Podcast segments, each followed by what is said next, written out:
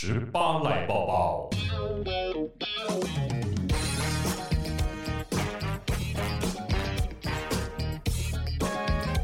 我们好久没有抱抱，哎，最后乖乖，我们好久没有，嗯、我们这么害羞，人家是有家室的人，哎、你不要这样，我怕你女朋友吓死我。老公才刚来过而已，我们就聊这个。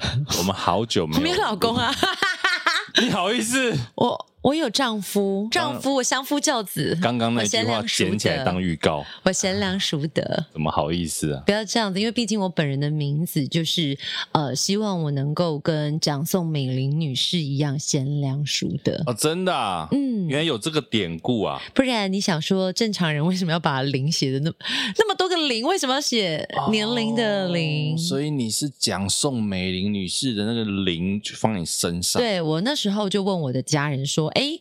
为什么我的名字那么难写？那么多，如果想要这个咸灵咸灵，嗯，那么多的灵，你不能选一个好写一点的吗？对呀、啊，那幸好不是要，比如说把宋楚瑜的瑜放在你身上。你说咸鱼是不是？这个这个笑话，我大概从国小就一直到现在，其实都有哎、欸。讲了一个老梗，是不是？就是人家喜欢这样开玩笑，但我觉得就长大就还好啦。咸鱼还好啦，也不是什么不好的事啊。OK，那现在会翻身，但是他要先背才会翻身啊。他要先背什么？就是先。幕后在才需要翻身，我一直以为一路都好，我翻什么？我想说他要先辈，旺旺先辈，什么开场啊？我们这一集有置入吗？乱七八糟的，旺旺没有置入啊。但是咸鱼，你你爱吃咸鱼吗？还好，不喜欢咸鱼，我也还好，但其他海鲜我很爱。哦，海鲜，我是一个海鲜控。哎，我觉得现在海鲜很难定义耶。有人说，如果比如说你喜欢吃鹅啊、吃虾子啊，或者是吃一般平价的鱼，那只能称水产，不是海鲜。海鲜是要高价的才叫海鲜。你有没有看过这个说法？没有，为什么要高价才叫海鲜？不是海里、水里游的都叫海鲜因为可能就是最近的新闻就是话题很盛，那各方人士都要跳出来，就是希望能够帮。各自表述一下，所以就说不要误会，海鲜指的是高价的水产。你是那我们吃的是平价的，只能称水产。个人是很爱吃海鲜的，我也还 OK。可是我小时候其实不爱耶，我纯粹是因为小时候不喜欢吃鱼，因为我觉得有刺哎干掉。再来吃虾子还要剥虾，很麻烦。你有很多人帮你剥虾？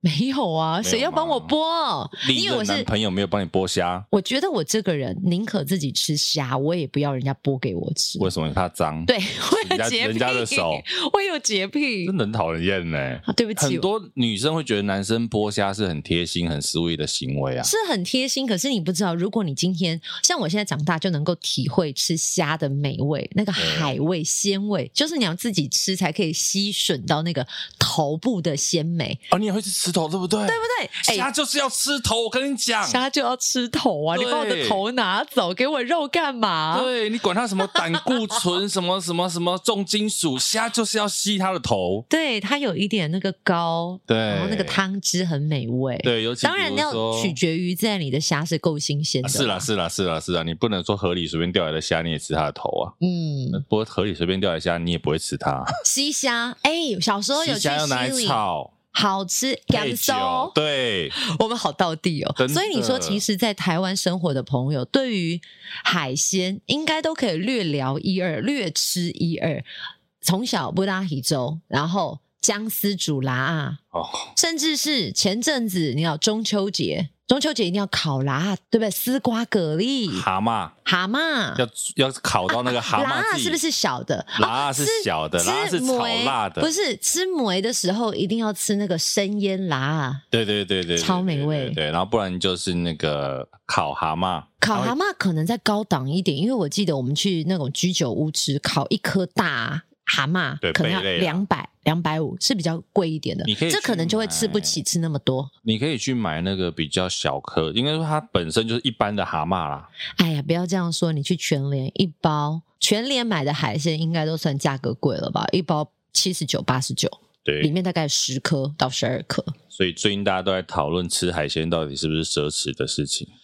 如果你吃龙虾或者是那个什么。很多只脚的帝王蟹，蜈蚣 是帝王蟹，那个可能就是比较奢侈，偶一为之。但那不是台湾的海鲜呐、啊。但你如果说一般的海鲜，我其实觉得那是蛮通俗常见的，包括了炸鱼蛋的那种鱼，哎、欸，也是有海喜相逢，喜相逢，对呀、啊。我记得那去小时候呃国小念书的对面的咸酥鸡摊，一只好像十块吧，或者是三条二十，所以会很贵吗？不会吧？现在我都还会点啊，所以不会很贵吧？我很爱吃喜相逢。我觉得饮食习惯常不常吃，可能跟有没有钱没有关系。对，它是跟你的生活习惯有关。如果你的家人很喜欢吃海鲜，你就常吃。对，绕了这么久，我们还是要讲到这个线上的这个话题啦。某位艺人呢，他就在这个浙江卫视的节目里面说了一句话，原话哦。嗯，其实我在台湾没吃过什么海鲜，早年家里的经济压力也挺大的，所以吃海鲜是奢侈的，在那儿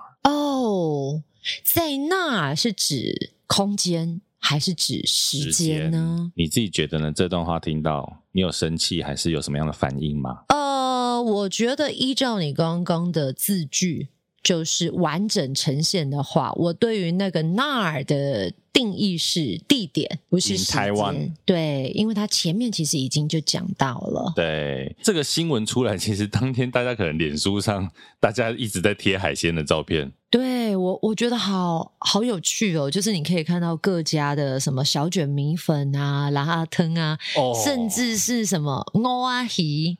还有那个鱼也都出来了。那个鱼好像在台湾叫做，就是那个鱼啊，母狗鱼是不是？狗母鱼吧。狗母鱼哦，狗母鱼。但是它的名字好像很长，但是好像在那个节目出现是叫什么豆腐鱼。可是，在台湾屏东的话，或者是我们去一些靠海港的地方，你就会看到说有一个菜名，就是说点那个鱼。那道菜，因为那个鱼的本名太难念了，所以叫那个鱼最快。那个鱼很便宜的鱼。像贤玲刚刚讲的，就是那一天脸书上贴了很多这种各家的海鲜美食。嗯，我今天那天真的看得很饿。对，看到我那时候在电台 live，我想说，God，我下班一定要吃个什么东西，但真的没办法。你也知道，小小 DJ 收入有限，我回家吃的是 阿 Q 海鲜桶面。可是后来当天隔天，好像就有人开始说什么贴海鲜的照片是在霸凌这一位艺人，霸凌这一个小女生。有霸凌吗？呃，贴海鲜照片。会霸凌吗？等一下，我觉得对于这两件事情要分得很清楚哦。呃，有些人喜欢玩时事梗，他贴海鲜的照片，但他没有用他本人的照片，我觉得不要自己对号入座。没错。但是如果你只是分享说，我今天刚好也吃个什么海鲜面、海鲜饭、海鲜粥，我觉得他就只是一个在网络。世界当中会出现的，但如果你特别指向了一个谁，贴人家的照片，做一个恶意的重置，对，那我觉得那就是霸凌。应该讲说，其实没错啊，就是那一天，其实大家就是只是分享自己吃过的海鲜，因为你从网络社群的角度来想，海鲜就是那一天的爆红关键字啊，蹭流量。对，其实、啊、那我没有发任何的东西耶。那你要跟我要照片啊，我也有海鲜的照片啊。但但我自己其实看到这则新闻，我脑中只出现了几个，就是因为。呃，这位女艺人的年纪大概跟我差不多大啊，对，所以我就在想说，哦，她的家庭环境，呃，可能是不是真的很糟糕，所以连海鲜都吃不起。但后来我想想，我的家庭环境跟我从小的生活，如果真的是呃很贫困的话，我是觉得他应该没有像 我原生家庭一开始这么辛苦。因为像我小时候想学乐器，我学的乐器就是三角铁、铃鼓、响板。直笛，因为我一百块以内大家都买得到。对，我小时候也很想跟同学一样去学钢琴或小提琴，可是我是阿公阿妈带大，他们说家里没有那个钱，因为那时候上一堂课可能就要七八百块。对，钢琴课，所以我不可能学才艺，那更别说学什么芭蕾舞，那都是有钱人家小朋友才可以学的。或者戴牙套，戴牙套这个东西哦，其实说真的哦，我到国中。也有戴牙套，可是那时候是我爷爷退休，刚好有一笔退休金下来。哦。后来医生是说我的牙齿整个长坏掉，如果我不戴牙套，可能我接下来的牙齿以后会花更多的成本。所以那时候矫正哪里？上排牙齿。往后推还是？呃，没有，它就是门牙旁边的两颗牙齿退缩到门牙后面，所以把它推出来，对，把它推出来。他比较害羞就对，就、哎、对他那时候太害羞，躲在后面，嗯、所以那时候我就呃有装矫正器，的确花了很多钱。我跟大家讲，矫正牙齿花超多超多钱。我我现在几岁啊？我大概跟这位艺人年纪差不多。差不多对，我光做上排的矫正。一开始就付四万块新台币，那每一次去拉那个矫正器，又要再付一千多块。二十多年前的四万块，二十多年前，哎，可对啊，这次没有跟你乱讲了。哎，真的二十多年前，真的二十多年前，因为我是国国一下学期的时候去做矫正牙齿，而且你要记得，我只有整上排，上排就已经起价是四万，但整个牙齿。到矫正完毕是花两年的时间，你每次去回诊就要付大概一千多块的钱。OK，所以花好几万在整你的害羞的牙齿。嗯、对，所以呃，所以后来其实我也有认真思考，就是说，像我自己的童年其实是过得比较辛苦，可是我从来都不会告诉，就是我不觉得好像我的家人还是想尽办法给我过正常的生活，嗯，所以他们真的还是会缩衣节食。当然，可能在桌面上的菜色会有所调整，不像别人可能可以常常吃大餐，但也不至于吃不到海鲜。嗯，可是那个。矫正的钱也是阿公拿退休金出来的哦。其实我在看这新闻的时候，老实讲，我真的后来。觉得大家知道那是个节目的录影哦，然后而且它是不是直播，是录影哦？录播就是有很多的手法了。对，录播，所以其实有时候我后来在看很多人，比如说啊，只是一个小女生的什么无心之过啊，我跟你讲，那个从头到尾就是一个脚本，嗯，那个从头到尾就是一个已经设计好的东西。因为哈，很多人说她就是一个小女生，我跟你讲，做到这种程度的明星。他背后的专业团队，他绝对不是只有一个小女生。是啊，其实哈、哦，根据我们就是常常访问过各大，就是我们也访问过不少的天王天后，对你要跟他说什么，事前都是对好的。内容，他只会告诉你，我就是要说这些，所以题目你只能问这些。所以我相信一样的逻辑，你要跟他聊什么，他都应该已经是知道的。其实不要说别人了，包括比如说我们跟贤玲真的在工作上遇到的时候，哦，你脚本里面该跟他 re 什么讲什么，那个都是事先沟通好的。嗯，甚至我今天在内容上我们要问哪些东西，其实都是已经先沟通好的事情啊。尤其其实大家可以去想一件事情，嗯。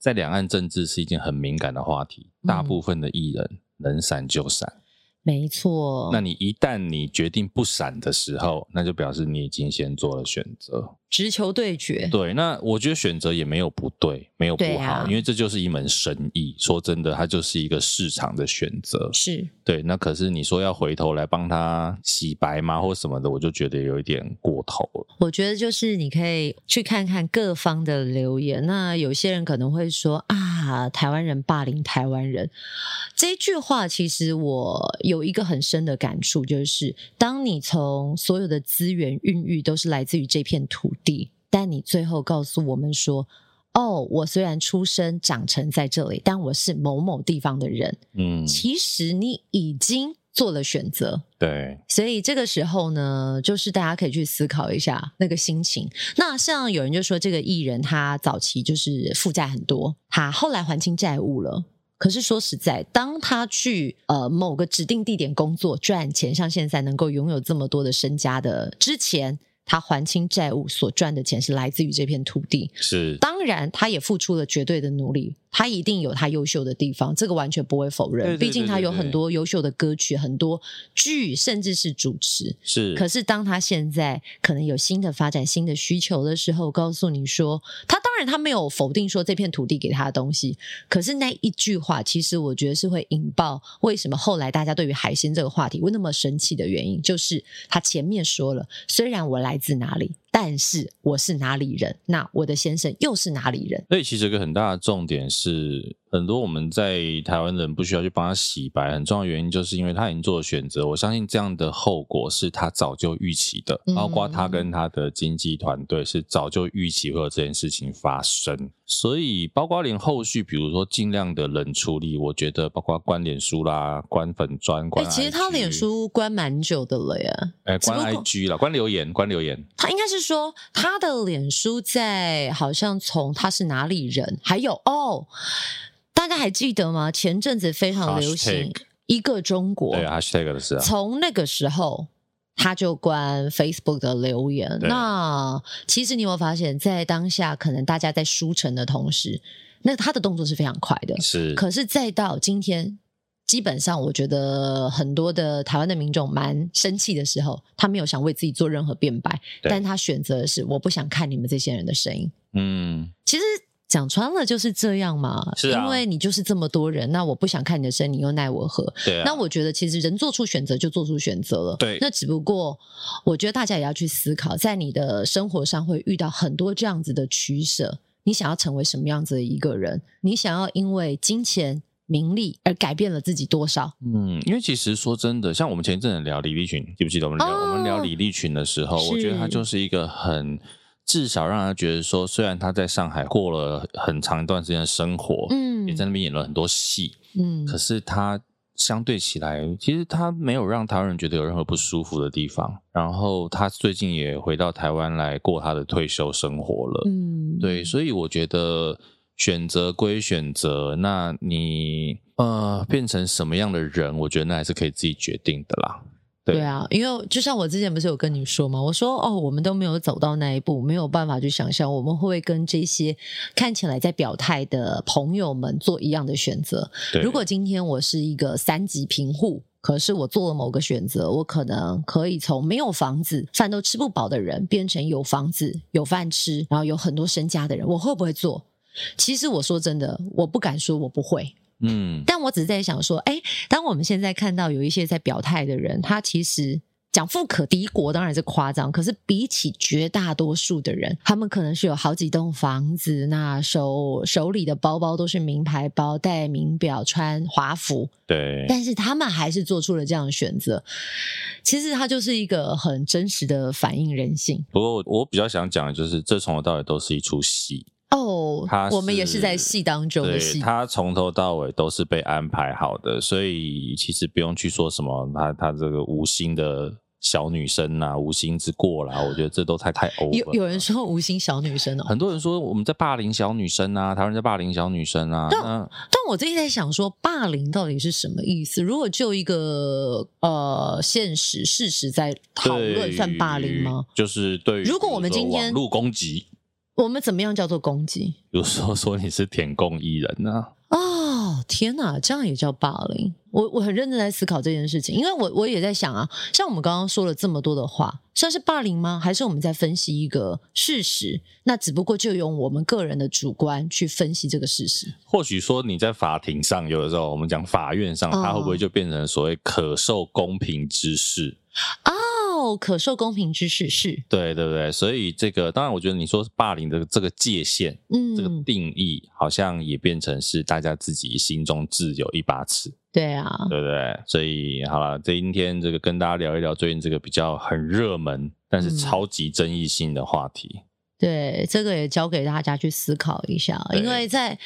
不用管，呃，应该是说，他虽然是可能跟你世界不相关的人，但我相信在你的生活当中，你的同事一定也有这样子的人啊。可能为了某种的需求，那你可能跟他本来是巴蒂巴蒂，他做了什么妥协？对啊，对不对？好了，这一集就让大家思考一下。我觉得你也可以跟身边的朋友聊聊，但是一样理性勿战啊，不要吵架，不要打架。会打架吗？很难讲啊。就就一个理性客观分析啊。对了，我们都走这个路线，好不好？好，所以就大家自己去思考看看。这一集的抱抱就先这样喽。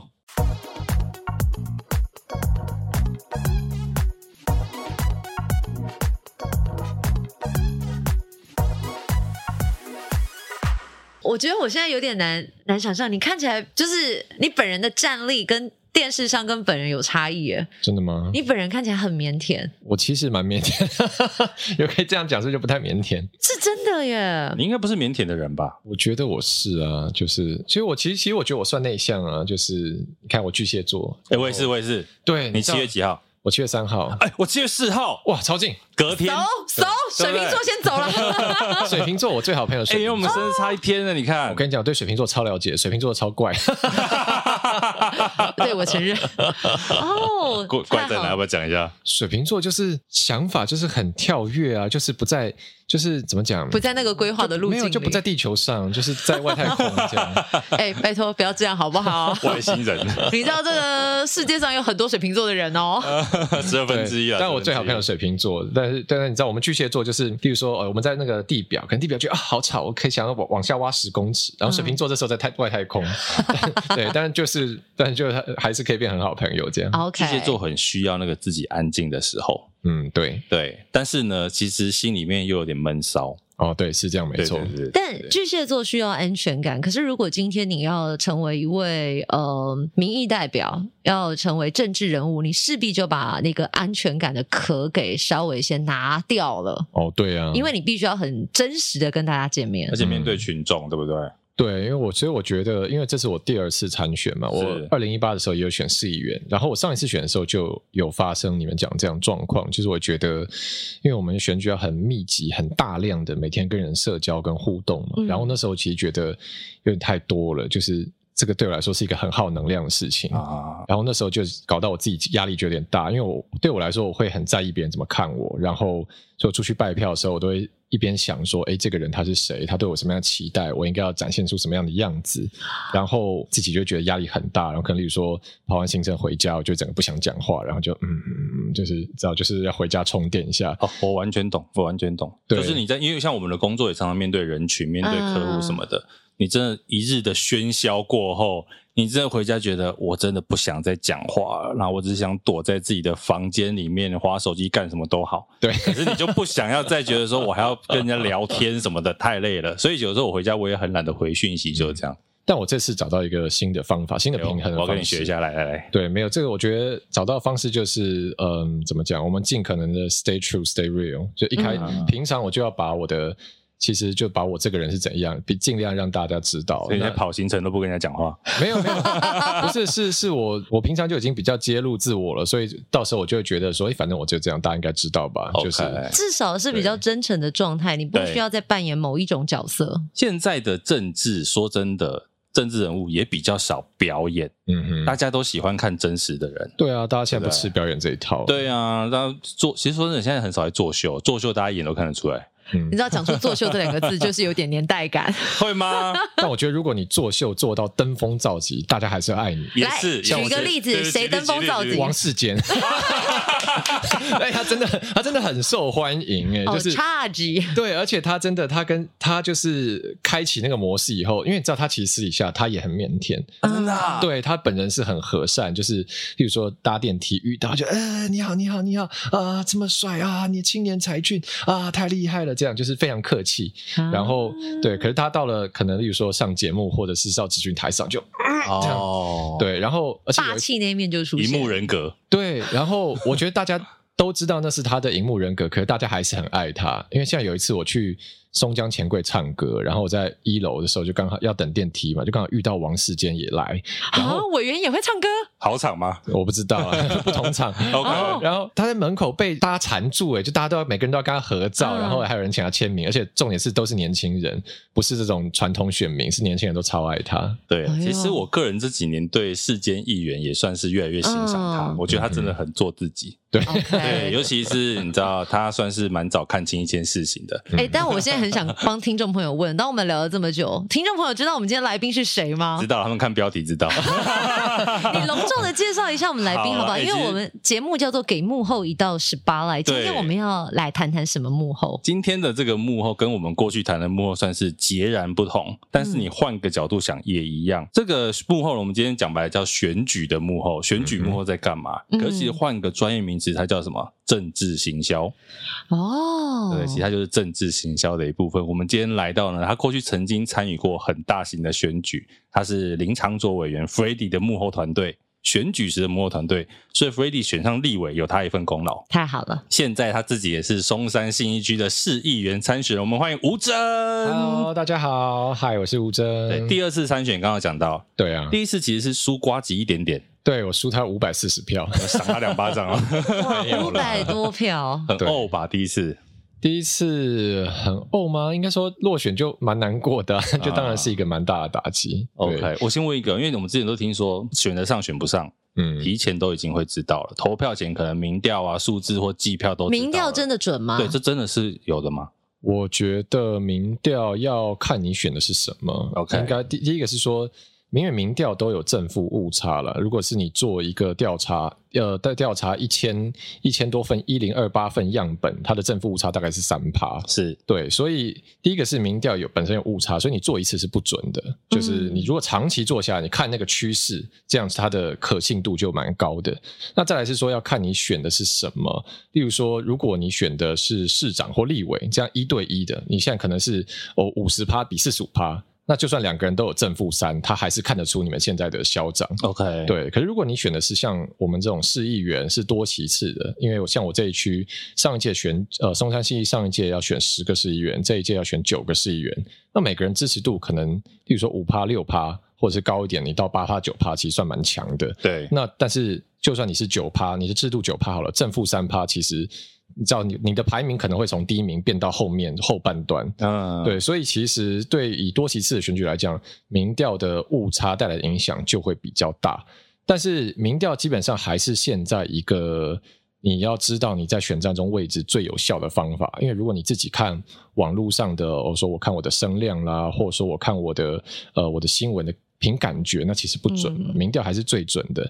那所以问到回到一开始问题说，哎，是不是投票前一天已经知道自己会不会上？嗯、呃，我觉得其实会是也不是，就是、哦、对，因为像例如说 Freddie 那次选的时候，嗯，因为你知道，大家知道民调做一次其实很贵，就是多贵多贵。哎，其实我觉得一般人不知道，像我就完全没有，我也不知道，民调做一次大概要十几万，看看一看你找哪一家。呃，民调公，公司对，然后你们谈的 package，你问的题目多少这样子？嗯、对，那基本上一次十几万，可是候选人会自己做民调，你就是要花钱啊。哦，对，okay. 那所以像 Freddie 选的时候，我们就有做持续在。呃，可能例如说，呃，做了好几次嘛，maybe 一个月做一次，这样有滚动式的，所以这样就看出来那个走势。那因为他第一次出来选的时候，他是新人，然后大家对他没有政治人物这种感觉嘛，是可能有些人知道他是歌手，对，就闪灵主唱这样，嗯，所以一开始他的知名度很低。那后来我们慢慢打上去，跟他本来那一区国民党的林玉芳，就看得出来那个走势是，呃，本来差很多，越差越近，越差越近，交叉出现，交叉，对，然后到选前封关，那时候我们自己做已经不能公。不能公布出来，对，对就是呃，封关之前最后一次做，是我们已经追到他剩零点一趴，就他还是领先，但我们已经差零点一，所以那时候我们已经觉得说可以，可以，可以，因为我们整整个落后十几趴到追到零点一趴，哇塞！所以整个是很有信心。然后最后封关以后不能公布，我们有做，我们超前也是超前零点几趴，嗯，所以当然不能确定，但那时候我们就很有感觉说可以，很有希望。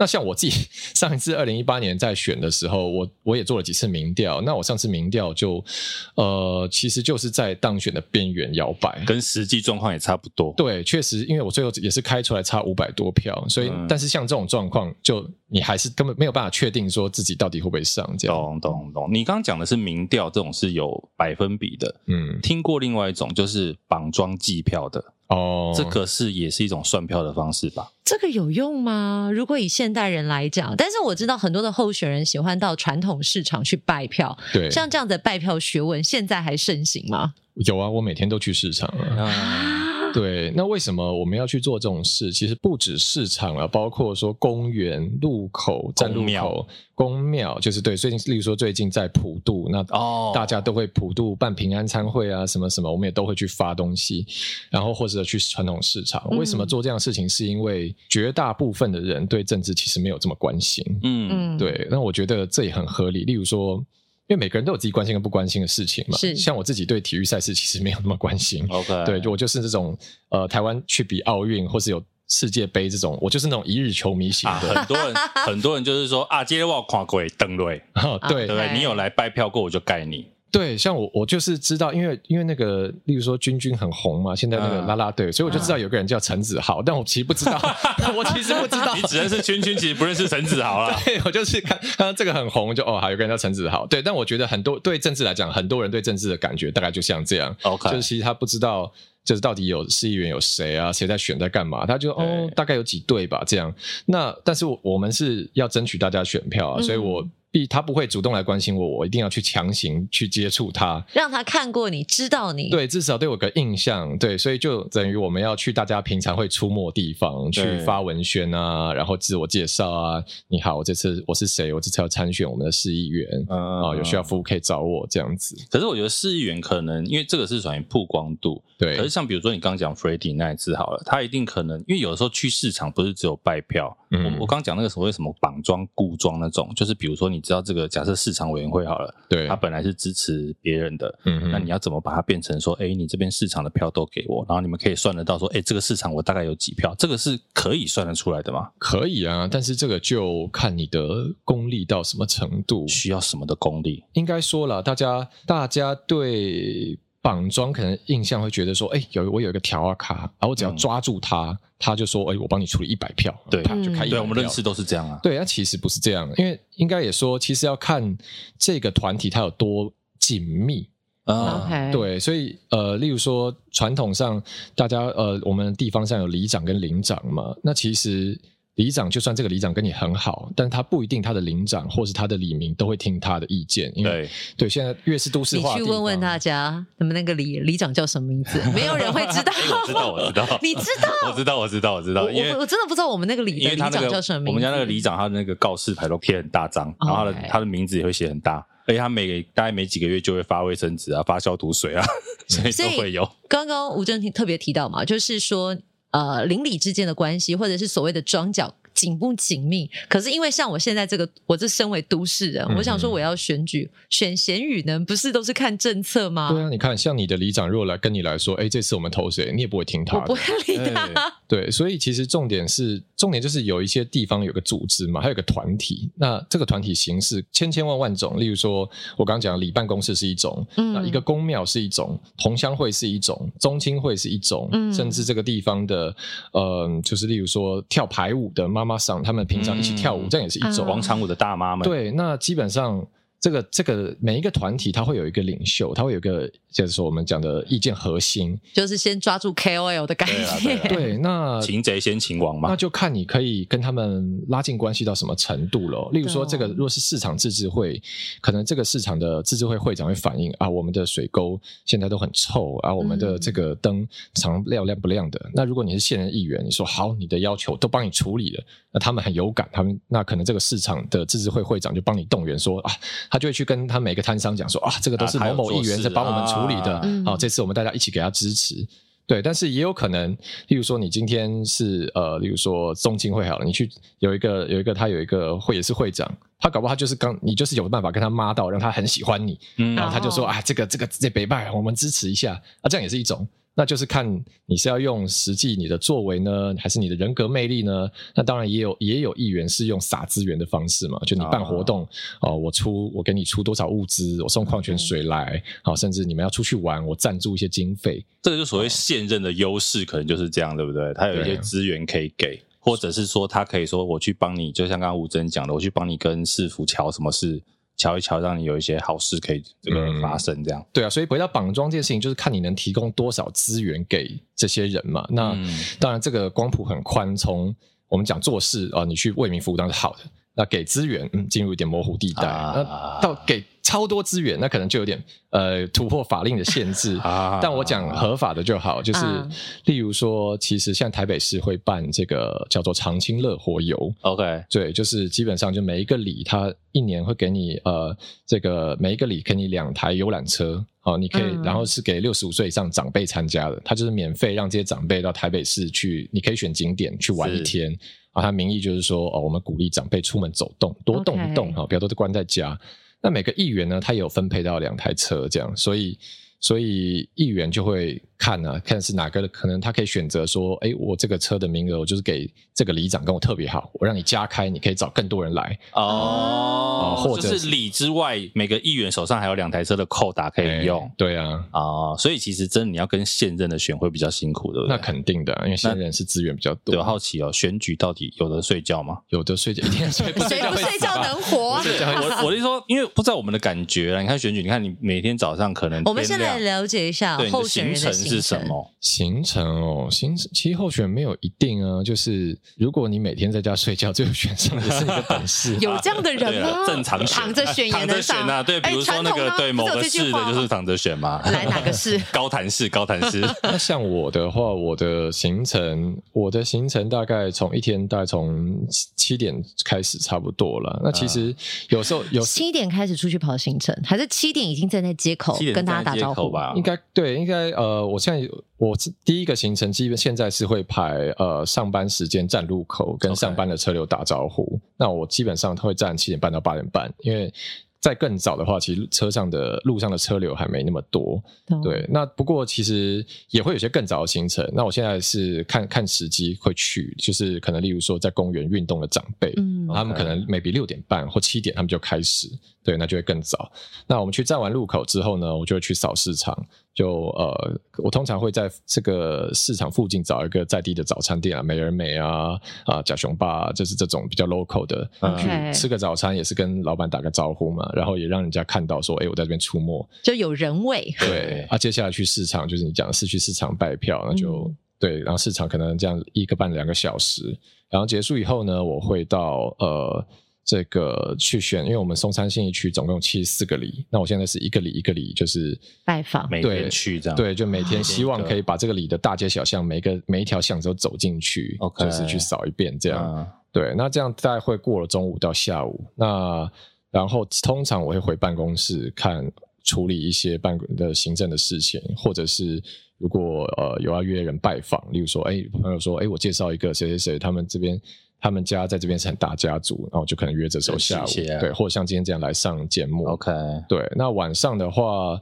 晚其实到了晚上也会有另外一波行程，因为傍晚的话，公园会有运动的人潮，因为没没那么热了。嗯，对。然后或者晚上大家会出来倒垃圾，因为追垃圾车也是一个候选人常见的行程。我跟大家说一下，哎、哦，真的哦，我其实一直哦，最近一直在我工作范围内 看到候选会刚好站在那个我们电台民权东路二 段那个位置，嗯、真的候选人在那边拜票哎。哎，那就他那一区不是吗？对，中山区啊。我就觉得说哇，其实你会觉得很难得。就是这样的场景，因为以往可能选举，大家可能觉得漠不关心，反正就是时间到了去投下那张票。嗯、可是你真的看到候选人在在街口跟你打招呼，其实心里是暖暖的。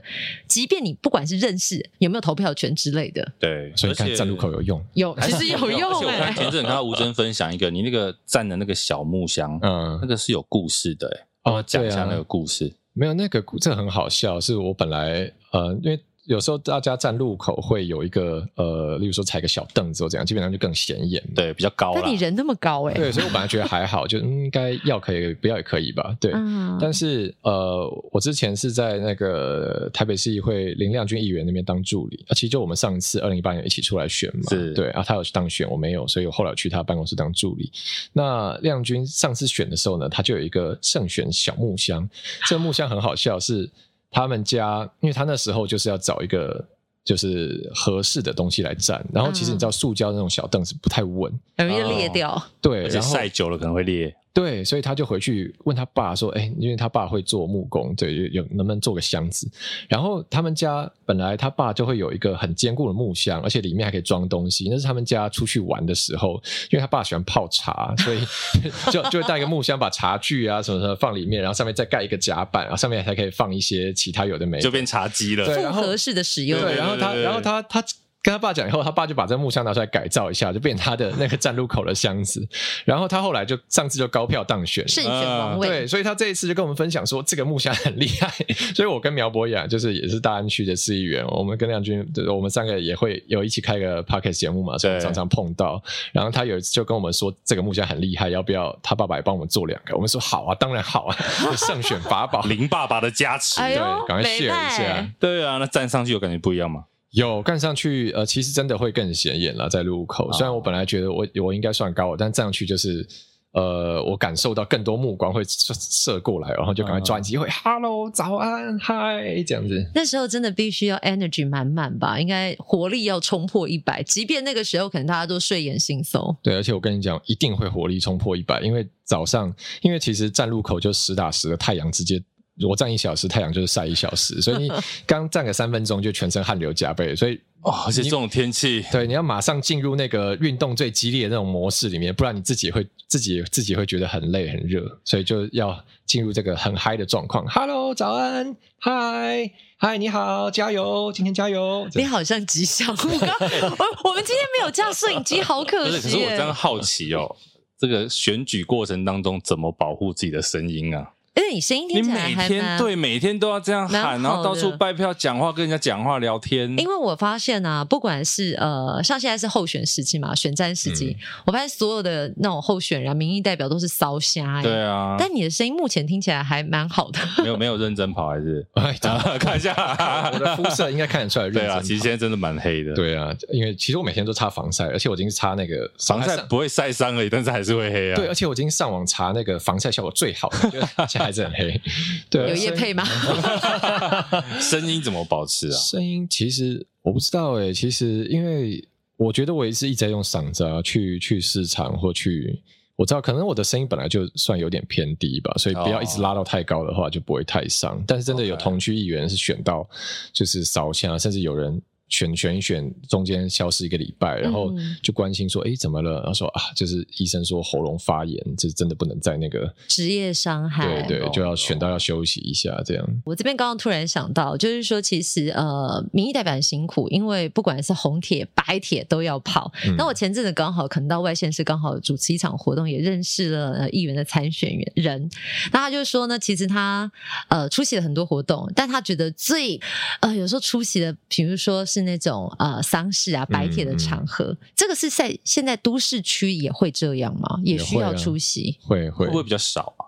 嗯，其实其实白铁大家都会去，就是只基本上基本上有接到资讯，然后或者是人家有传讣文来，那基本上我都会去，还是会参加的。对，那民意代表现身现场，他最重要的。呃，作用是什么？因为我我觉得在那个人生很特殊的场合，那当然慰问之意，我觉得是人性都会做的事情，但还能做些什么？那因为那时候我听到这位呃参选人，他是说他要特别跑这些场合的时候，他有一些仪式要注意，比如说女性的候选人、女性的质疑者不能够打扮的太华丽，比如说你有、嗯、红不能太红，对。对，你可能就是你要安排一下你今天的行程，把它顺序放在哪个位置，然后衣着也要慎选。哦、呃，当然，因为像我的竞选主视觉是红色嘛，嗯，但是我去参加白体，我就一定是要把衣服换掉，不可能穿红色。哦、对，我们还是正因为那是一个基本的礼仪问题。嗯、对，那其实也有一些特殊的禁忌，有一个我觉得蛮有意思，可以分享一下，就是因为我们那个。呃，竞选外套它是有点防水的嘛，那表面是有做处理，嗯、然后那你去那个工作人员都会帮你贴一个黄丝带，对，他之前贴到我胸口上就掉下来，然后粘不住，没对，粘不住，然后我就是要去地上要要呃捡起来贴回来，然后旁边有资深的明代立伟，他就说，哎，不行不行，不能贴回去，然后就嗯，就对，为什么？我也不知道为什么，他也没有讲，他说嗯，就不要这样，然后就。对，完我，然后好吧，所以之后我就掉，就让它掉了。但这就是好像也是一个习俗，就是如果掉下去，那就掉下去。哦，这个我们再来查查看为什么。对，这样像我知道，像像对啊，像这种场合也会有人就是不说再见，因为就是对这个我知道，对，就不要再见。对，那你说这种我们去有什么用？我也分享一个，像因为像呃，我一开始上菜选的时候，一开始跑。白铁，我还想说，哎，是不是我要呃慎重一点？例如说换成可能，例如说换穿个西装外套这样，对。然后说还会觉得说，哎，我要穿竞选的衣服过去，上面有名字选区，这样人家会不会觉得说，我好像还可以趁这样场合来打广告？嗯、但我后来发现说，哎，不用，其实我想太多了，因为全世界都这样。对，而且有人跟我讲是说，其实对某些家属来说，他们其实就是希望你穿着你的制服去。有的时候是给家属的面子，哦、家属会觉得说，哎，我家里有人离开了，然后大家可以看到说，哦，有议员或者是明代，甚至县市首长来致意，那个是家里有面子。对，原来因为其实蛮多人会有这样的想法，就是说到了人生的最后一程嘛，那其实呃，这个时候是等于也是呈现说你这个人的人际关系。关系你一生的有点像最后这种成绩单了，这样，嗯、所以当然会有人希望把这个场面做得隆重，然后很多人来致意，那也是代表你这个逝者广受尊重。嗯，对，所以我们去出席也有这样的效果了。那或者是有时候到呃这个这这一场告别式，可能他的功绩来的单位比较少，那我真的是有遇到。有去了这样的场合，然后事后在别的地方遇到家属，他就是有人跟我说很感谢，就是呃来送最后一程，就是增加哀荣这样子。哦、嗯，比如说你这种白场的，你曾经遇到这种比较家属来跟你讲感动的，那你在入口入口的时候，你有没有遇到比较有趣、觉得让你很窝心的选民？有啊，就是例如说我在站路口嘛，按照路口路口车流量很大，然后而且其实我自己知道说我们站在路口，然后呃人家要跟我们。有有互动，或者说他注意到我，其实不容易，因为一般开车我们一定都看前面嘛。嗯、再怎样，我也是在人行道上，在旁边一点，所以有被瞄到算幸运。你可以在那个红灯的时候去斑马线当快闪族啊。那个会被耻笑吧？真的有人这样吗？应应该没有。好，如果我选，我就这样弄。OK OK OK。对，所以我们会站路口本来就有一个预设，是说可能大部分的骑骑士啊，或者是开车的人不会对我反应，但我就是。嗯反正就是挥手嘛，所以有时候会看到，有时候会看到有人知道，就是例如说骑车，然后他很不顺，例如说我在他的，我在他的呃，假如我在他右手边好了，然后然后他这样正向骑过来嘛，然后知道右手其实是油门，对，所以他油门不能放，然后就特别用左手凹过来，这样跟我比赞，哎、欸，那蛮感动的，对，然后我就哇。哇，对，然后或者是看到有汽车他开过来，然后通常我们看到。有人车窗摇下来就知道，哇哇哇，他跟我打招呼了。对，然后就有遇过那种车窗开过来，然后他的车窗全部都摇下来，然后上面就是前座后座都是就一家人，然后大家都伸手出来挥，然后我就会超开心，就哇谢谢，谢谢，很暖心哦。对，然后很好笑的是我有一次我在那个在北一那附近，就是呃现在信安街那边路口，然后哎也是我家附近，家附近啊，对，哎选民，他家 他家的对面，他家马路对面就是你的选区哦，就很。刚好隔一条和平东路，这个左邻右舍好，啊，离题了。对，我在那边站，然后，然后就，然后就真的是我在那边挥手挥一挥，然后就有个阿伯。阿飞骑脚踏车经过来，他停下来，然后他就说：“他说吴征，我上次有投你啊，你没上，我很难过啊。你这次要加油，我就好，对不起。但是对，但就觉得很感动，而且重点是因为那个路口是我常站，我后来遇到他第二次、第三次，然后他每次经过 都停下来跟我讲一模一样的话。然后每次经过还是会说：吴征，你上次没有上，我很难过，你这次要加油。我说好好有你，这个就是铁票。对吴征讲这个，我就想到人家一副以前讲一句话，就虽然是很老气，可是那时候真的是一票。一托付，嗯，他不是只是算一张票，他其实表示你看这个老贝贝对他有多深的期待。我相信他这次也会投他，嗯，而且可能他要代表的不止一票，他周围的朋友。哦，对，他会帮你，他的家人，嗯，对，跟你这个住对住马路对面的，我刚刚想问你说我是猪队友，我想说 不是啊，神队友，对，住马路对面的也可以帮他介绍一点这个票，对不对？你家对面你有你的朋友吗？好像，应该是有，但我觉得其实很有趣，就是我刚刚在听你讲这段故事，不管是拜票的过程，或者是蹲点的过程，嗯，它都是还蛮辛苦的。但如果对于一开始呃从政的那个萌芽，你有想过这些吗？因为我们可能会从政的主轴就是政策面，那你其他的枝微末节或其他的，其实，在你刚刚讲的比例，其实占蛮高的。嗯哼，其实它真的是很消耗一个人。呃，所有的能量，但是这些人的需求也必须要关注到。当然，当然，所以呃，我觉得那个对我来说也是有经历过一个转折啦。因为像我最开始参呃，算是参与政治是太阳花学运的时候，是，然后那时候关注的是一个很所谓大是大非的问题，就是说台湾跟中国啊，经贸要不要签 FTA，要不要绑更紧密，啊、我们主权会不会被受到侵害？哈，就是很高层次的问题，然后。早期参加社会运动也是都是很大的议题，很剧烈的抗争嘛。所以那后来呃上一届二零一七、二零一八来参选市议员的时候，那一开始其实我也会觉得说啊，就是可能怎么在管水沟。路灯也不会啦，但就觉得说，确实是呃，要很高密度的跟人社交和互动啊。以前都在讨论议题，对，然后然后现在就变成说，你要跟这些黎明啊、你的区民民众更多的互动，对，会觉得那个社交的消耗能量很大，然后或者是说觉得啊，选民服务这件事情，那时候会觉得说这是一个工作，它是一个业务嘛，那业务积到很多，当然会觉得啊，就是压力很大，这样会比较累。但我觉得后来，呃，我试着去去，不能说试着，就我学习去用别的角度来重新融入这件事情。其实我觉得，嗯、我觉得民意代表，你要做民意代表，其实你跟这个地方的连接还是很重要。因为我其实这几年我持续也在地方有去呃所谓扎根啦，就像我去我住的附住家附近的小学当导护职工啊，就去跟导护团他们混在一起干嘛的，然后就会感受到说，其实。这些事情，如果你把真的把它当成你左邻右舍，或是我附近发生的事情，你很自然会去关心它。是，对你这个互动，你就也不会觉得说我今天好像好像是我是业务，我到了一个场合，我要去跟人家要一定要有怎样。其实我觉得很自然的啊，这些就是平常看到的阿姨、阿姨伯伯，然后就跟他们聊天啊，这没什么，反正大家知道我住哪。然后如果今天人家讲一个什么样的事情，那因为这是这就是我已经很熟悉地方啊，当然说，哎，你讲的那就哪一条巷子那边哪个监视器，它现在不这样、嗯、啊？那我去问一下。对啊，因为这是我可以做到的事情，就像帮自己的朋友解决问题了。对，所以我觉得怎么样去，就是其实做民意代表，就是好像想象成你的朋友圈是一个很大很大的圈子，嗯、然后大家都是朋友，然后你要去协助他们，然后这样的话，这个工作会变得比较自然。然后我觉得那个连接也会比较有真的连接了，不会是人家有事的时候来找你，然后你好像是窗口说哦好，嗯、那我现在帮你用 SOP 怎样怎样怎样，嗯、你会真的会有事要帮人家。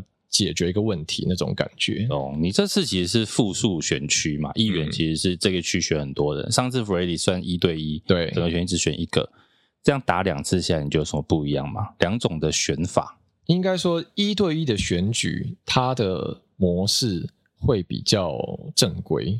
正规，对，哎，什么叫做正规？哦，啊，什么叫正规？例如说，你看，不管是总统、市长、立委，对，那一个选区就是选一个。嗯、那选一个的意思就是说，你要取得社会上大多数人的支持，是 majority，你一定要，一定是大部分的人都要觉得你这个人不错，所以他不能太出格。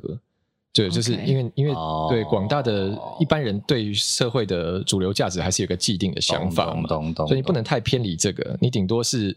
呃，剧烈的抨击对手，例如说最近，可能，之前最近论文的市场很凶，是大家就说你学历合不合格啊，你这个人诚信有没有问题，这都是很主流价值。那如果是选多席次的话，其实坦白说，你的自由度可以拉很高。像上次，呃，邱维杰跟我就瓜吉跟我同一个选区选，他就是用非常呃。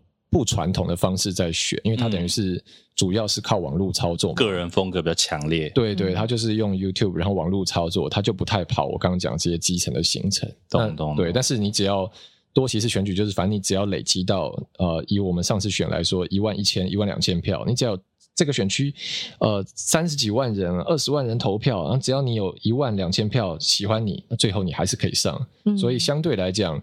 呃，多席次选举你是可以走比较你特殊的风格啦，不管是你说你想打一个很特别议题，例如说之前童仲彦在打性交易专区合法化，oh. 或者是谢和弦要打大麻合法化，或者是你就是要主打哦，我就是一个怎样怎样的候选人，或例如说像上次邱伟杰是说我就是呃非传统的，对，他的空间相对比较大。一对一的你要找的是主流市场。对，可是你做议员的时候，议员选举中，你就可以做分众。他分众也要分对、哦。对对对，比如说你可以分众，我讲的，比如说我们刚举世间议员，嗯、他的分众就比较明确。你要他今天出来选一对一的，他可能没有这么多的票数或者会过半，嗯、可是他选议员可能就稳当当。嗯，对，因为它的分众很明确，它就是要这一块的市场。所以之前我记得有一阵子有人在聊那个所谓负数选区，负是那个 minus 那个负。嗯嗯。那其实如果在议员的话，其实我我自己啊，我在看完那个负数选区之后，我就觉得说，其实，在议员这件事上，说不定负数选区是有它的道理，就是你会让一些比较立场偏激的可能会被减掉。哦、嗯。因为复数选区的概念是说，你可以投你想要投谁上。嗯，你也可以想要投你不想要谁上，嗯，所以当你的立场太鲜明的时候，你可能会得到很多的负数票，嗯，你的票数就会被减掉。这是我自己啦，我在看那个复数选举的时候，我觉得说，哎，这种多席次的选举，好像说不定可以踢掉蛮多那种立场比较鲜明的人。有立场到底是好还是不好？有立场当然是好事啊，因为我觉得，我觉得政治人物。你最终还是要把你的立场跟选民有个交代嘛？就是商品，我觉得我们去买任何东西，上面都有商品组成啊。虽然比如说买个预饭团，上面后面写超长，但是 每每一个组成，没有人认真看过，每一个组成还是要写得清清楚楚嘛。那大家才知道你买的是什么东西啊。那政治人物，我们自己也是一个商品。当然，我代表什么立场，嗯、我是想干嘛，大家总要知道嘛。嗯，那我觉得只是说，我觉得是一个相对的事情啊，就是。一个是我自己一定有我立场，但很多人也会觉得说，哎，民意代表就是要代表我们心声呢。那我觉得这点也没有错。所以一个是我有我立场，我想做事情，但是也不能说哦，所以我我就是不听大家的意见。对，我觉得这就是政治人物自己的功课了，就你怎么样呃告诉选民，我有我的价值观，我有我想做事，但同时选民跟你反映呃他们的他们的声音，他们的期待，你也是要把它当成一回事，不能单纯就真的是说呃反正我就是做我自己，我都不听大家的，或者是说你如何去表达你的立场？我觉得表达的方式有的时候选民也会看在眼里。嗯，很多表达的方式真的都是就是所谓的用骂的啦，用吵的啦，或者是比较激进的手法。我相信，因为大家还是比较温和的居多啦，就会比较不喜欢这种表达的方式。那我现在这边好奇啊，四年前的你跟四年后现在的你，你自己对于整个选举的状态、个人还有大环境，因为其实我觉得在这几年间，大家突然看到，哎，罢免是有效的，哎，对，所以在你选举的过程当中，你势必得要。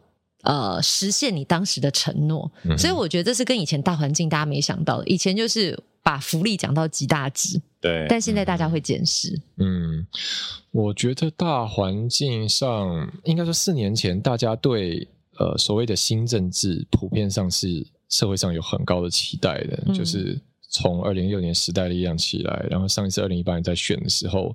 到后来，柯文哲组台湾民众党，我觉得其实整个台湾社会氛围一直都对台湾的政治，除了传统的国民党、民进党以外，会有更多不同的可能性。这件事有很高的期待。是，但我觉得经过了从时代力量到民众党柯文哲，我觉得现在大家还是有那个期待，但是大家对新政治的检视会更严格，又不是你现在呃拿一个旗号出来说我是新的，我不传统，大家就会买单，因为。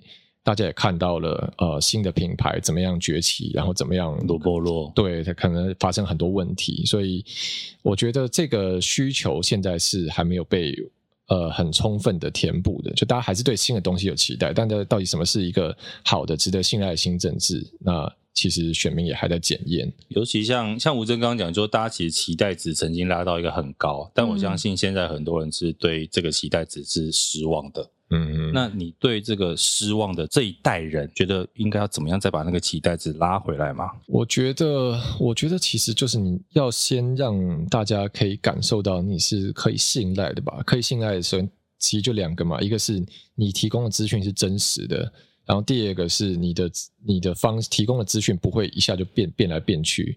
例如说，嗯，我我也不是特别关心，你可以正正常举例没关系。对，我们后置如果能处理，他会帮你处理。对对对，如果你觉得不需要处理，我们我们这个很 open 的，OK 的。例如，比如例如说，例如说柯文哲嘛，就是他。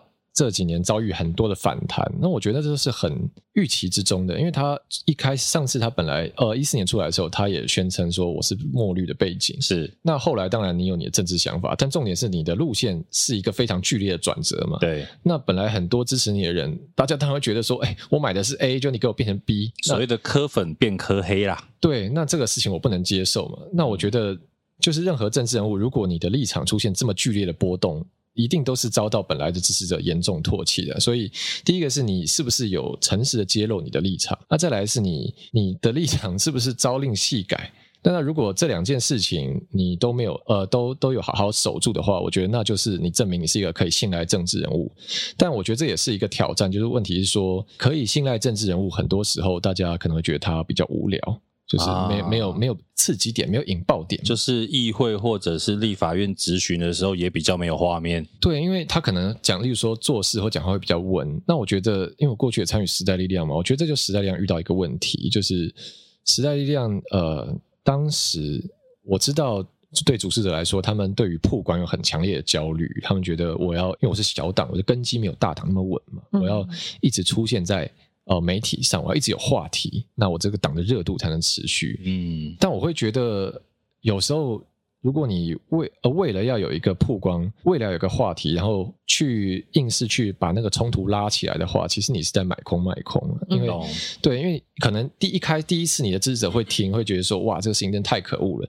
但你每天都在重复一样的事情，大家最后会疲劳。那可能就像我们刚刚讲，最后会也会有人觉得失望，说：“哎，本来是期待说看到第三势力出来是理性监督力量，但是如果最后这个事情变得太泛滥，变得好像哎什么事情都把它讲到呃这么严重，那就觉得说你是不是在炒作话题？那就会失去大家的信任。嗯嗯，对。但我觉得政治人物这就是一个难题了，就是你要怎么样同时去。让大家注意到你做的事情，维持你的声量，但同时也不能让人家觉得你太太贩卖、太作秀。对，就像我们讲作秀，对，其实就是现在可能大家比较常讲作秀，但炒作议题是一样的意思嘛。讲回选举这件事情的话，有没有哪一种手法是最有用的？就我刚刚讲啊，挑起冲突是最有用的。贤宁要生气了。这个其实我觉得，因为我就是一个太理性的人，所以我觉得就是当你。知道说是用挑起冲突的方法，其实就真的会让你觉得你知道有点不耻跟不屑。嗯、但我的确也说，就是越有冲突点，如果以我们是收视族群，我们就会点开那则的新闻，或者是多乡民啊，对，就多看两眼。所以我觉得问题也回归到我们自己身上。但我其实你特别的提及了这个，我觉得会不会现代人的政治冷漠也源自于很多时候都是因为挑起冲突？那我们不想看到冲突，嗯、所以我选择我什么不听不看，不想知道。嗯对啊，我觉得现在有很多人是他自己宣称，或我们可以标定他说是对政治冷漠的族群，确实是这样。他觉得反正政治我就永远吵来吵去啊，啊，今天就是蓝骂绿的，绿骂蓝的，反正不管怎样，最后你们就是骂成一团。嗯，确实乌乌鸦一般黑。对，那我觉得这也是我这次在做的一个挑战，或者说实验，就是我其实这次是很努力想要走正面选举，嗯、就不想要进入。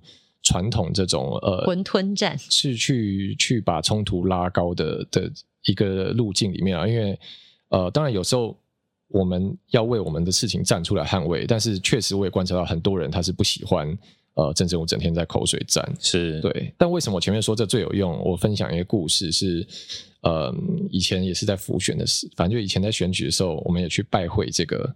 传统就是操盘过非常多选举，然后资深的这种大佬啊，嗯、军师啊，就问他说啊，现在现在有点进入瓶颈啊，这个这个是要怎么办才？下一步怎么走？对啊，那他就讲说啊，我跟你讲，选举呢有两种方法，一种呢是你把自己垫高，一种呢是嘛你把对手拉下来。啊、啊，把自己垫高很慢。嗯，把对手拉下来很快，像看论文这种事一样啊。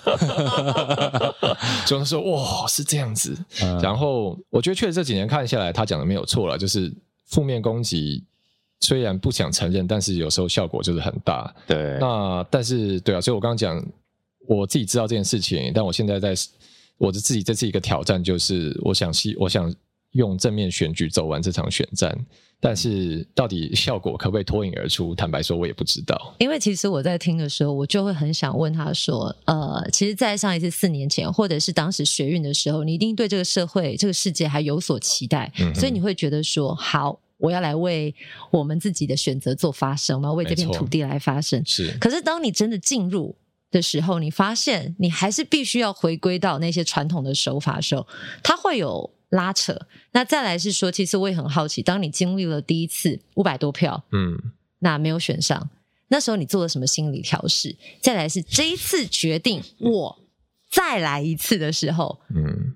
那个心情的转折，哇，这可以讲这个故事很大，对不对？对啊，这说来话长，这个又要在这个深夜里煮一杯咖啡。因为我我认真的是觉得，就是说学运那个事情是改变台湾年轻世代很重要的一个转折，直至那件事情依旧都在我的心中，就是很有很震撼。那我会因为这件事情的发生，我知道说，如果这个国家要怎么样，我们这一代人必须要做点事情。是可是你就会发现说，当你这样想，可是。好像整个环境并没有真的大改变的时候，其实是有点会焦虑，那当然也会有点难过。嗯、是我先分享我呃最近的心心理的转折好了，就是刚刚讲到说我想要做正面选举这件事情，为什么呢？因为当然我们就像刚刚讲学运，我们出来的时候是也是一个很对抗性的姿态，然后觉得说这个国家有它必须要坚守的底线，然后为了这个事情，我们必须要挺身而出。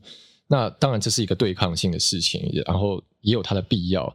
那为什么我会现在希望可以做呃一些正面的这个论述跟路线？是因为我自己从二零一四年到现在也差不多八年的时间。是对我其中一个，我觉得一个我一个很深体悟是说，其实你没办法改变呃另外一个人怎么想。嗯，对，就是大家每个人都有自己的想法，所以我用对抗的，我们可以在一些时候去压过他，可以在一些呃战役上。赢过他，但没办法永远的改变他。他可能是这次被你压住了，他下次找到机会，他又要报复回来。像之前这个韩流会韩流的崛起这样，嗯嗯、他们就是想我想要报仇这样。那当然这是一个很负面的事情。那只是说就是这样嘛。那所以我，我但我觉得，如果是用我用服务的方式，我可以帮你真的帮你做到一些什么，我改善你的生活。然后我给给你看见一些未来改变的希望，它然后 它不是呃一个负面情绪的渲染，而是真的让你感受到哎一些正面的改变。嗯、那虽然这个事情很慢，但是它是可以一点一滴慢慢去累积一个比较长久的改变。所以这个是我现在想做的事情。那转回来说，上次选完之后的这个心灵转折。啊，有一个故事我蛮常分享，就是上次选完之后，当然，呃，哦，这个很很 sad 嘛，就是啊，就是、对，消失了好一阵子。过 对，就是因为呃，开票那天晚上，因为那天开票到很晚了，然后而且支持者啊、志工、我的竞选团队，大家都办公室，然后你知道就看那个票数，自己知道已经大概不行，气氛低迷啊，对，气氛低迷，嗯、但是你这时候还是要出来，要面对大家嘛，然后要要。跟大家说些安慰的话，要这个场面要要总要有个收拢嘛，对。那我本来就那时候也很难过，但是整理好情绪，觉得好，我现在 OK 了，好，我来出来这个啊安慰一下大家，这样没什么哈，这努力不够这样。结果，结果一出去，然后就啊，我真的就很投入的志工就来抱着我，说对不起，是我们努力不够，对不起你。哦、然后，然后我，然后我就会整个被破防，就是哦，不是，是我努力不够，不是你努力不够。然后我们就抱在一边一起哭，成一团。对，啊，不，不胜落选就这样嘛，这这这正常。然后后来落选是这样没错，但不要再经历一次。对，对，啊，不要再，肯定是不希望再有一次。对对对，不要讲的很豁达、啊。对，但是后来，后来呃。呃，二零一八年十一月底选完嘛，那后来还是有持续，因为还要卸票啊，这些事情要整理，办公室要收掉什么的。嗯、然后后来到二零一九年初的时候，那时候我还去日本自助旅行一趟，嗯、然后就是去散散心嘛，然后回幸好还出得去，对，那时候还可以出国 好哀伤。现在现在也可以啦，但就是看你要不要冒这个风险而已。然后回台湾，可那时候后来就时代力量内部开始那个矛盾开始是开始台面化了，因为本来。上次二零一八年在选的时候，其实就已经蛮明显的。例如说那时候决策会已经有大家可能，例如说都不去开会，或者是有人就是不会来，这样已经不想沟通了。那时候内部状况已经蛮严重。然后，但是可能因为选举大家各忙各，太忙了，所以大家也没时间弄这件事情。然后二零一九年那时候，大概这个矛盾就开始越来越明显，然后也发生一些问题。那那时候。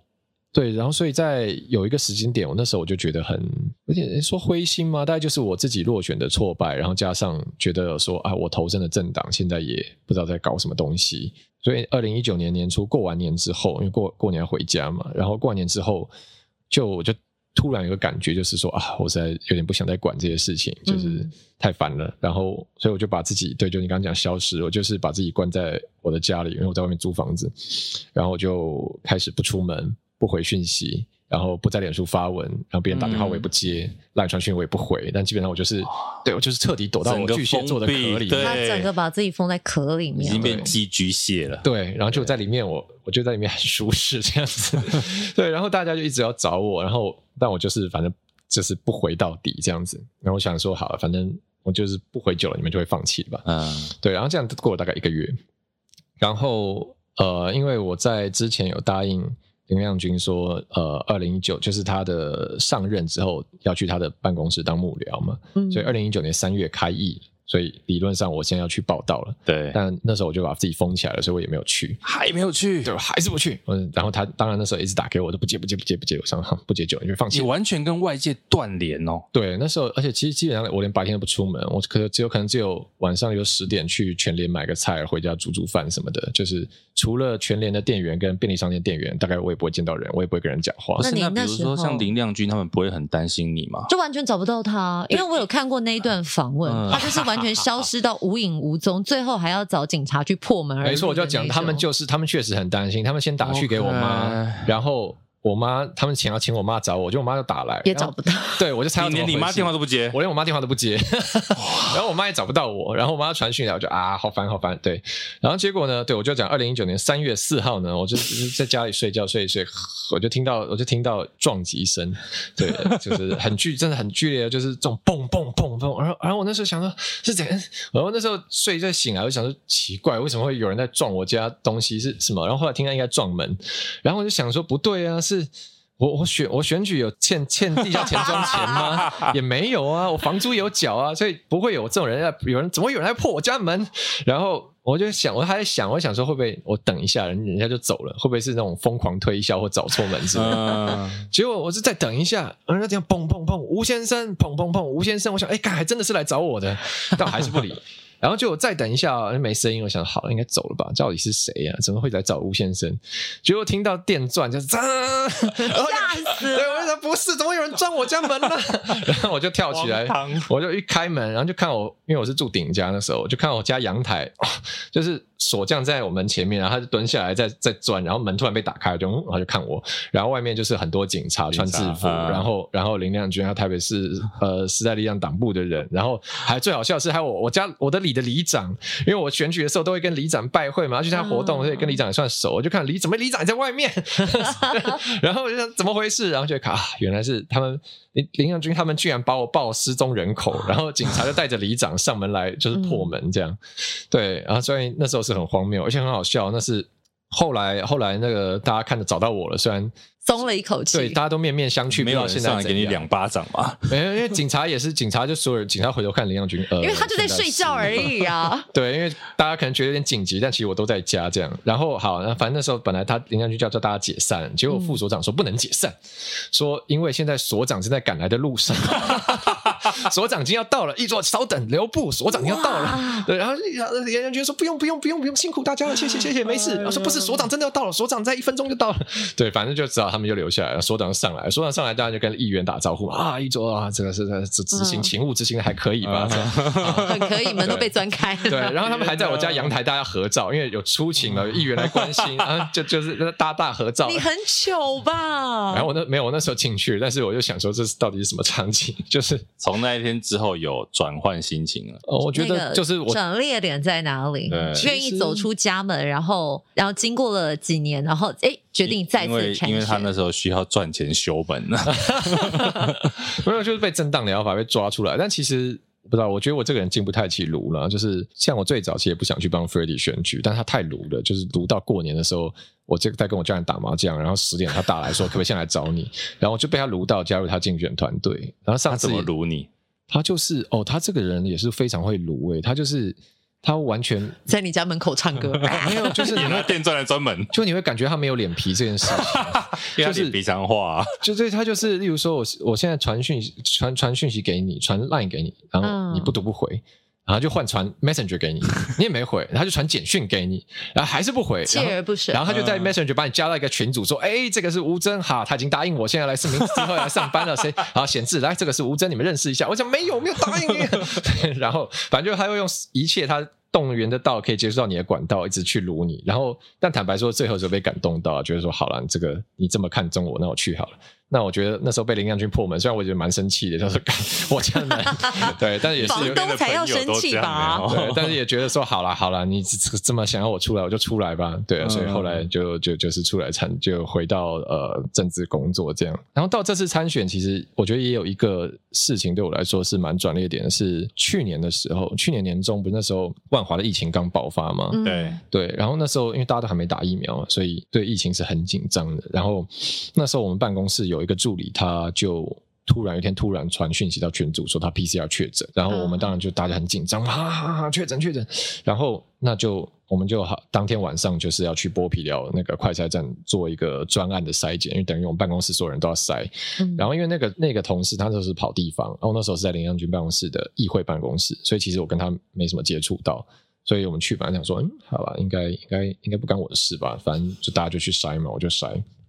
然后到那个剥皮寮筛检站，就是非常的气氛，非常肃杀，因为、嗯、因为那边那时候大家疫情很紧张嘛，对，那现场那个联谊副总院长就在那边当指挥官，然后就说啊，这个地方报道，然后这地方等下会怎样怎样，然后就他就一个真的一个口令一个动作，他说不要讲话，因为这个地方空气中都有病毒，你开口可能就会就是病毒就接触你，不要讲话啊、哦，所以就是真的就他们说来这边哦，健保卡插卡啊，我们就拿卡插啊，就抽鼻子，抽鼻子，就是反正一个口令一个动作，然后抽完鼻子你就要去到一个指定的座位坐下来。你不能，然后除了那个座位，你不能接触到其他地方，因为每一个他们会做记号，就是你是你你的卡号是喊啊，然后你坐哪个位置啊？对，会有弄混啊。对，如果你确诊的话，马上你经过到的路线跟这个椅子马上都要全面消毒，这样。嗯、所以我们就坐在那边等，然后因为也不能讲话嘛，所以就低头，然后大家群组面说现在是怎样，现在怎样，嗯，对，然后就可能待半小时又开始叫号了。就是呃，叉叉叉叉叉叉，然后我们就看哦，好，这个前面没事的人看起来应该没事，他们就走左边离开，这样，然后就在等。我前一个是一个我同事啊，陈叉叉，好，叫陈叉叉，我想哦，到我们到我们，然后就他过去，然后结果去看。就看指挥官的手是摆另外一边，右边，啊、右边。我想，哈，怎么会右边？不是，大家都是左边，为什么他右边？然后我们就想说，啊，天啊，怎样？然后下一个是我，我就还在震惊的时候，他还在震惊，他走朝那边走过去，还在震惊的时候，现在叫我吴征。然后我想说，哦，好，换我了。然后就手一比右边，我想，哈，他也是右边。对，反正我就。然后后来我们就也被确诊的那一边，对，就就隔离起来了。然后.对，就到剥皮寮里面小房间隔离起来。然后那时候还跟他说现在怎样，现在怎样？我们是，我们是阳性嘛？然后说应该是吧，不然我们怎么会在这？对，因为他也不会跟你讲清楚，于是他就不，大家都不讲话。对，所以我们后来，反正我们就后来。被载上专车送到那个凯撒饭店，那时候是加强检疫所隔离。而事后证明出来，PCR 真的结果出来，我其实是伪阳性哦，PCR 是阴性。Okay. 但因为那时候筛检量太大，所以这个整个过程拖很久。你也被隔离完？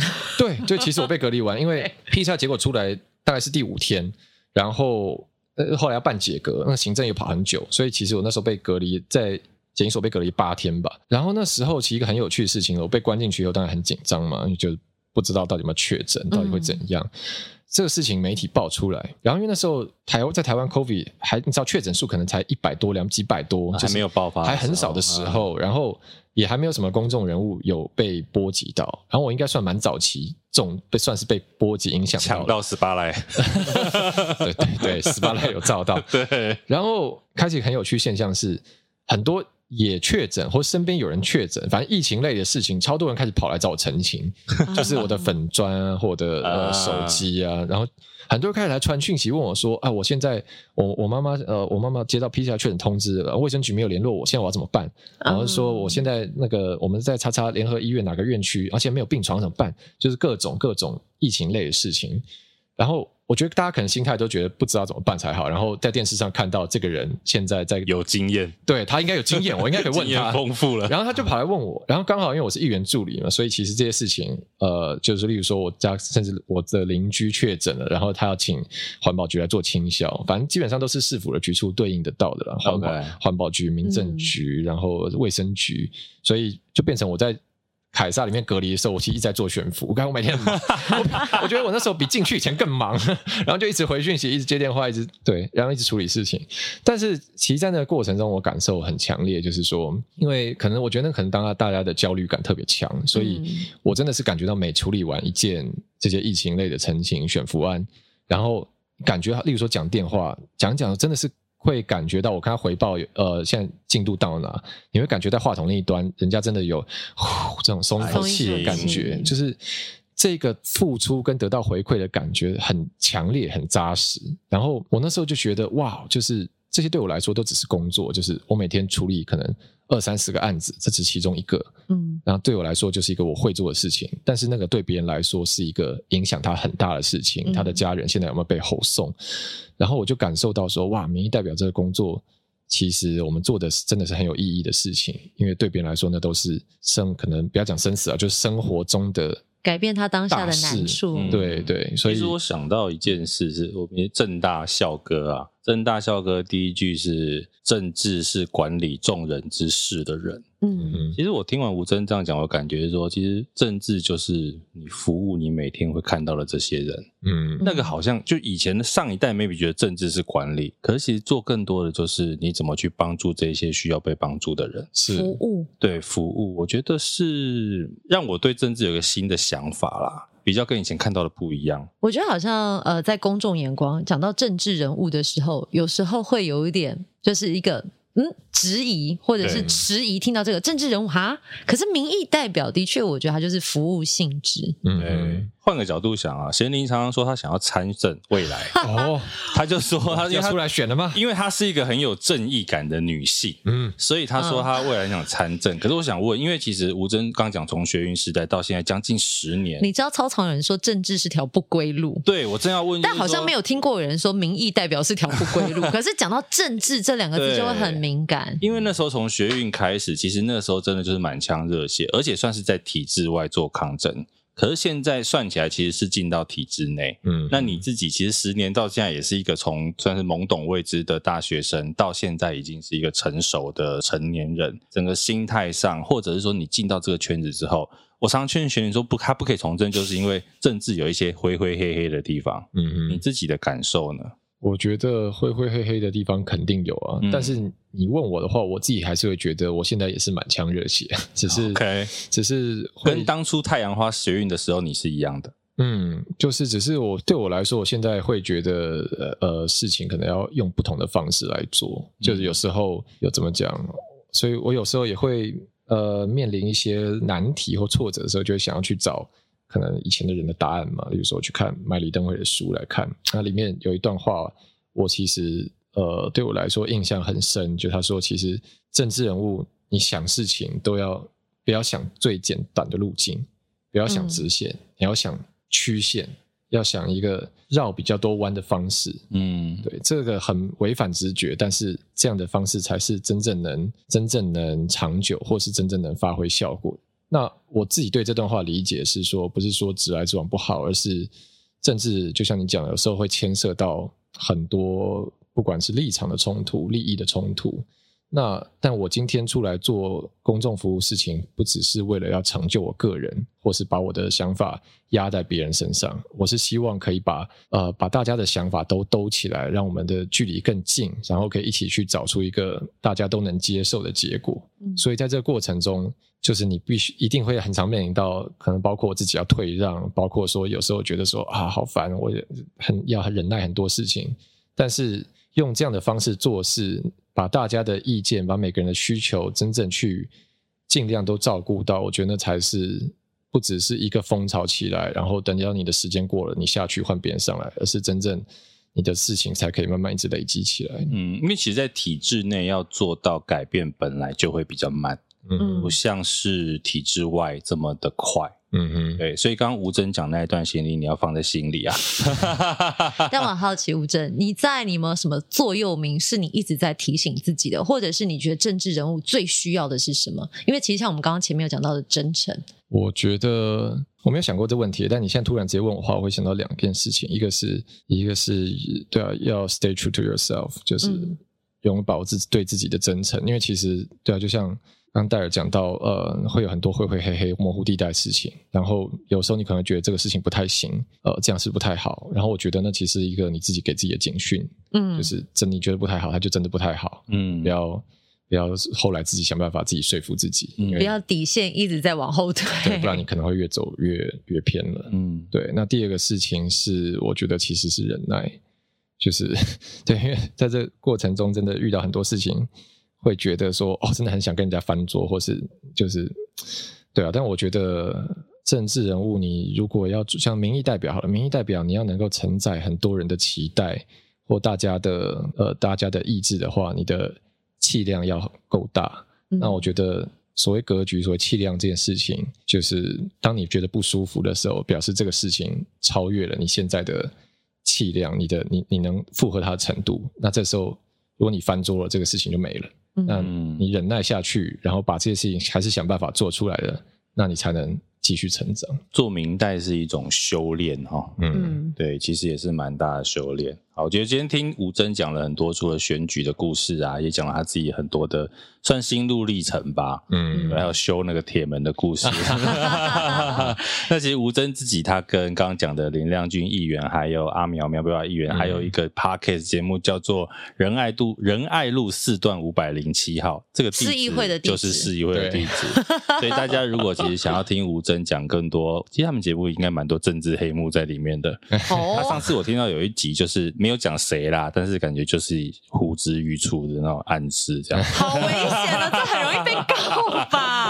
了，所以呢，大家可以去听听仁爱路四段五百零七号。那我们也预祝吴峥啊，真的可以前进仁爱路四段五百零七号，成为我们接下来的市议员喽。是，拜托大家支持 松山新一区啊。我们如果松山新一区的听众可以考虑一下，参考一下吴峥的证件，好不好？嗯，很难得啦。我觉得现在听到会正面选举的真的不多。是，其实我还蛮支持的，而且今天他坐在这里啊，真的是一扫我对很多可能民意代表政治人物的想法，然后再来是他讲起话来其实是好玩的，对，而且你很活泼，真诚活泼，尽可能的展现这一面。因为我觉得有些时候我们真的觉得，呃，可能穿西装打领带，当然他就是一个很标准的模子，是，但是你会好有好有距离。可是今天突然你坐在这边，然后侃侃而谈，然后手舞足蹈。